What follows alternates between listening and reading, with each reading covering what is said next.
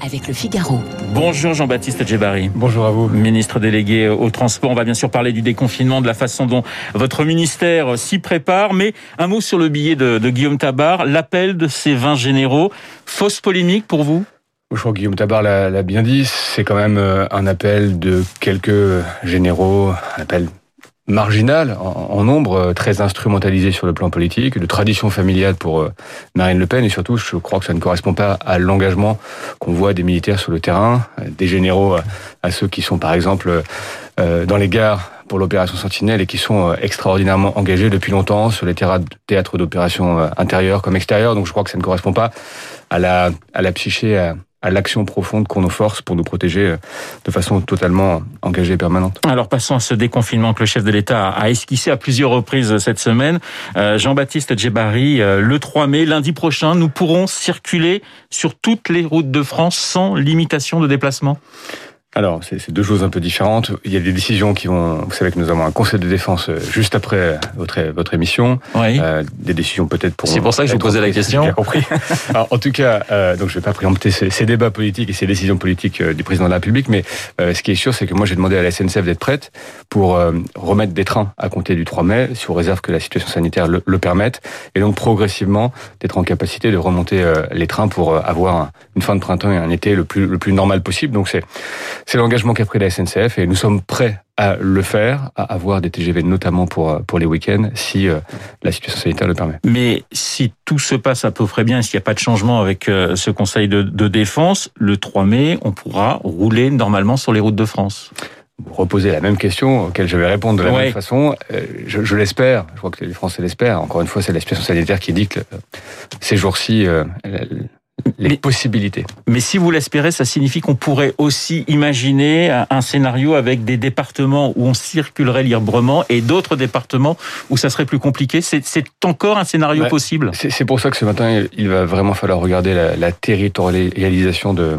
de, de, de, la dynamique euh, épidémique. C'est toujours un peu le, le sujet. Regardez s'il y a des différences euh, très euh, notables entre les différents territoires, entre les différents variants, entre la propagation. C'est le travail que nous faisons collectivement chaque semaine pour voir effectivement si il y a lieu de prendre des mesures territoriales ou au contraire si des mesures homogènes sont, sont plus souhaitables. Donc c'est la discussion que nous aurons mais on a quand même le sentiment qu'Emmanuel Macron s'est un petit peu engagé avec plusieurs petites phrases hein, euh, déplacées ici euh, ou, là cette semaine. Et on sent euh, tout de même chez pas mal de médecins encore beaucoup d'inquiétudes. Hein, vous le rappelez, les, chiffres ne sont pas bons. On est pratiquement à, à 6 000 lits en réanimation aujourd'hui. Et on a surtout le taux d'incidence en France le plus élevé d'Europe pratiquement.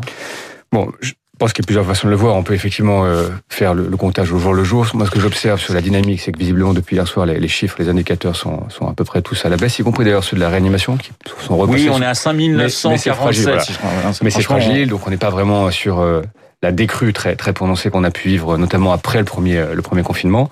Euh, la campagne de vaccination, comme partout dans le monde, en tout cas euh, en Europe, aux États-Unis, au Royaume-Uni, en Israël, est, maintenant bien lancée. Quasiment 20% de la population qui a reçu une, première dose, elle va continuer.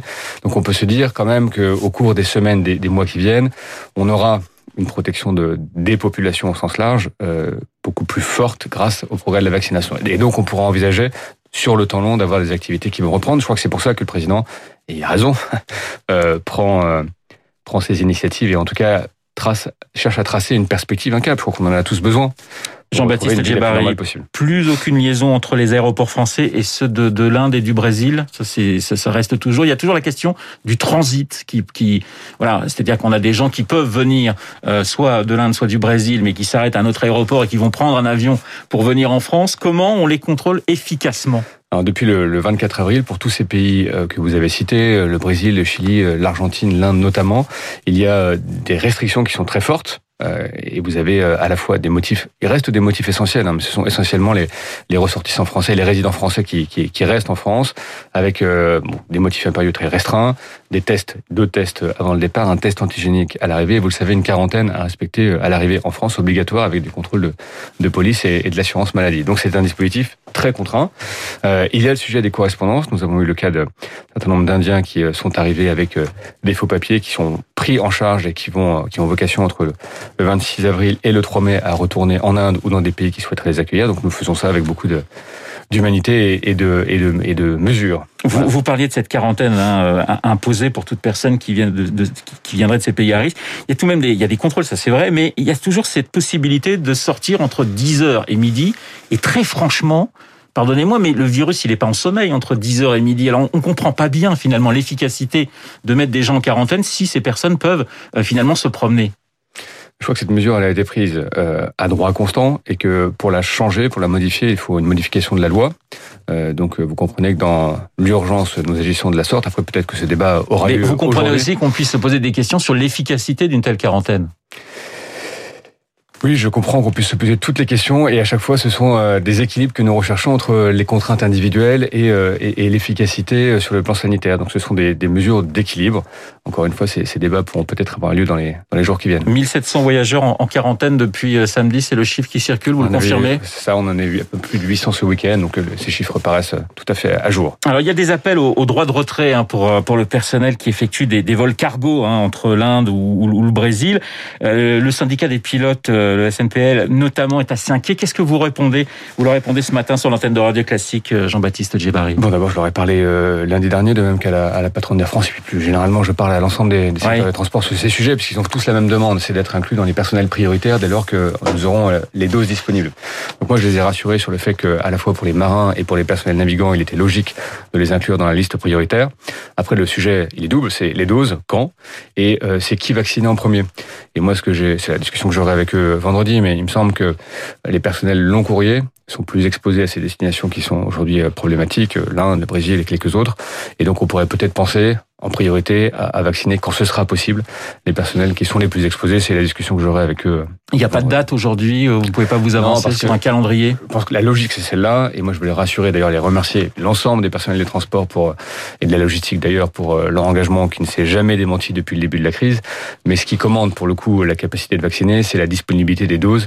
Et vous savez que les doses, nous les recevons alors elles accélèrent là aussi en termes de, de, production et de livraison, mais euh, nous avons encore ce, ce, ce, travail de vaccination des publics les plus fragiles avant de pouvoir ouvrir beaucoup plus largement au, au, au, personnel de tout âge. D'autant que les prioritaires, j'allais dire que la liste s'allonge parce qu'elle est déjà déjà très très très très longue. Le certificat vert, il y a un vote prévu au Parlement européen aujourd'hui.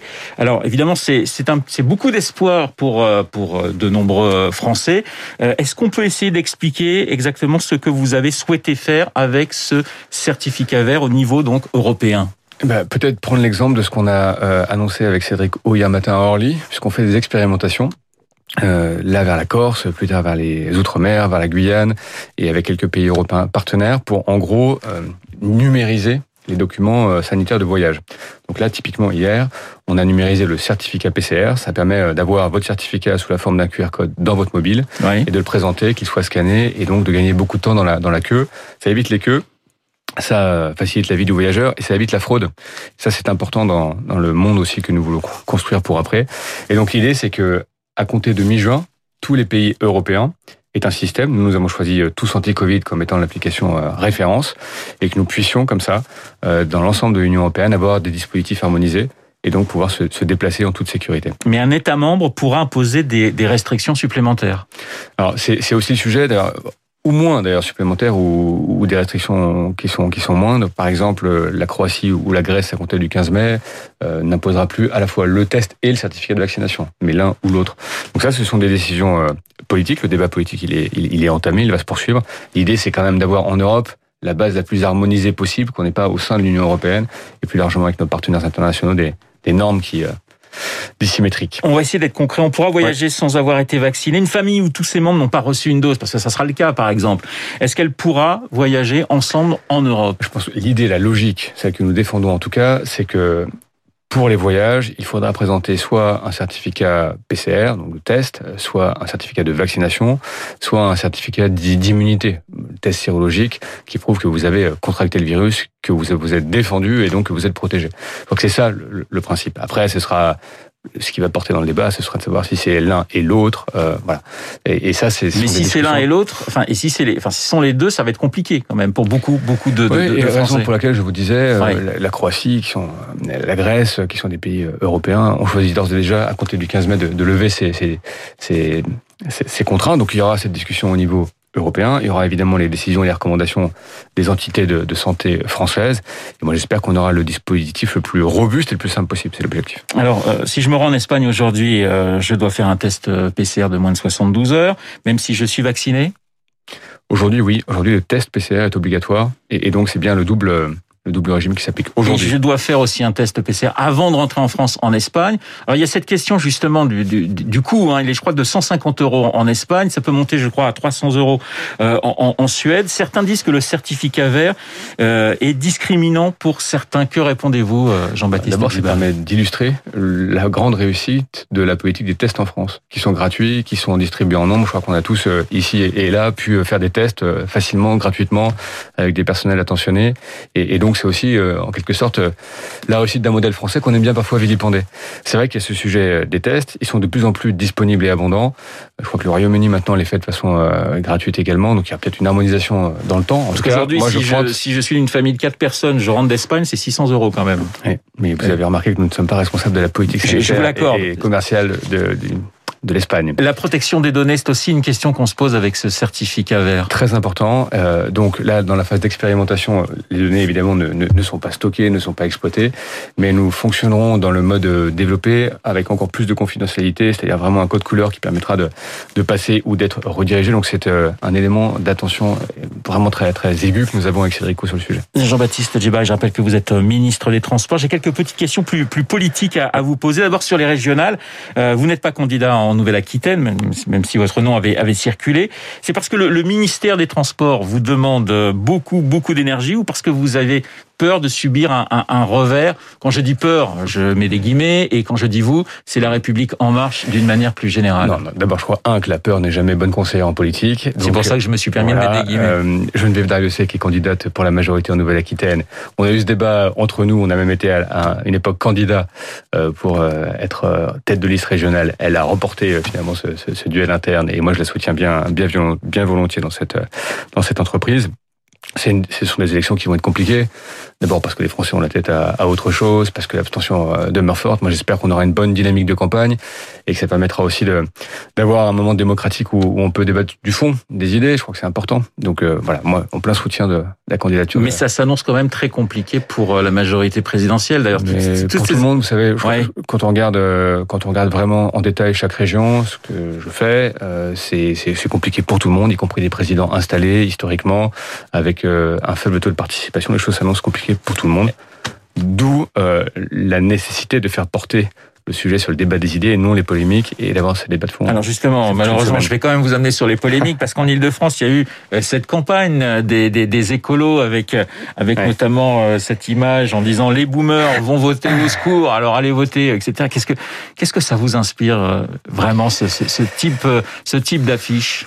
Bon, moi, ce que j'observe, pour essayer de prendre un peu de recul, c'est qu'il y a vraiment deux types d'écologie politique. Je pense d'abord que les Français sont écologistes. Maintenant, la chose est faite. Chacun vit d'ailleurs de façon un peu différente, a conscience de ne pas, de, enfin, de devoir ne pas dégrader son environnement. Et je pense qu'il y a deux franges politiques. Il y a la frange politique des, des écologistes qui veulent finalement décarboner nos activités, émettre moins de carbone et donc avoir plus de véhicules électriques pour nous, par exemple dans les transports, des trains à hydrogène, qui au passage créeront des on emplois. Est à combien de véhicules électriques en France aujourd'hui? Aujourd'hui, on est à quelques centaines de milliers, donc c'est. Oui. Par contre, c'est en très grande progression. Donc c'est la dynamique est importante. Et puis euh, on met des bornes de, de recharge électrique. Bref, le cercle vertueux s'est engagé. Et puis je crois qu'il y a une autre frange de l'écologie politique qui est euh, décroissante, c'est-à-dire qui veut moins d'activité, qui veut qu'on ait des quotas carbone pour voyager, euh, possiblement demain contrôler votre consommation internet, qui veut contrôler les rêves parfois. Vous voyez, c'est, je pense qu'il faut poser ce débat-là à ce niveau-là, sur l'idéologie. Bon, j'observe les maladresses, elles sont euh, légion chez euh, nos amis écologistes politiques. C'est pas que le propre des écolos, hein, les maladresses en politique. Non, mais je crois que certaines trahissent le fond des pensées. C'est ouais. ça qui est important. C'est que quand effectivement on fracture en mettant, euh, en désignant telle et telle catégorie de personnes sur l'âge, les boomers par exemple, quand on parle du rêve des enfants, quand, vous voyez, je crois que ça traduit le fond d'une pensée qui est beaucoup moins sympathique qu'elle voudrait paraître. C'est ça, je pense, qui est intéressant. Jean-Baptiste Djeba, il y a un sondage euh, publié hier dans la presse régionale qui indiquait que deux tiers des Français ne souhaitaient pas qu'Emmanuel Macron se, se, représente. Alors, évidemment, c'est un sondage à un instant précis. C'est quand même, ce sont des sondages qui vous inquiètent? Je crois, je crois, que ce sont des sondages qui euh, traduisent euh, Bon, vous avez raison. D'abord, c'est l'image du moment. Ces sondages, quand on les regarde sur les quinquennats précédents, on retrouve quand même sensiblement les mêmes choses, c'est-à-dire qu'on a tendance à rejeter le président en fonction et à quand même concevoir on n'est pas concevoir un deuxième tour sans lui, ça c'est un peu toujours ça le, sujet. Non, ce qui est plus inquiétant, c'est euh, le rejet de, de l'engagement politique, c'est l'abstention. Et dans un moment où on a bien vu, l'État compte, et, beaucoup de Français en appellent à l'État à juste raison. Donc je crois qu'il est vraiment très important d'arriver au gré, pour le coup, de la campagne en 2022, à, réconcilier euh, les Français avec un grand projet pour la France. Qu'est-ce que moi, modestement, j'essaierai de, à quoi j'essaierai de contribuer. Merci beaucoup Jean-Baptiste Djebari d'avoir répondu à mes questions. Le ministre délégué au transport, l'invité de Radio Classique ce matin. Il est 8h30 dans un instant, l'essentiel de l'actualité.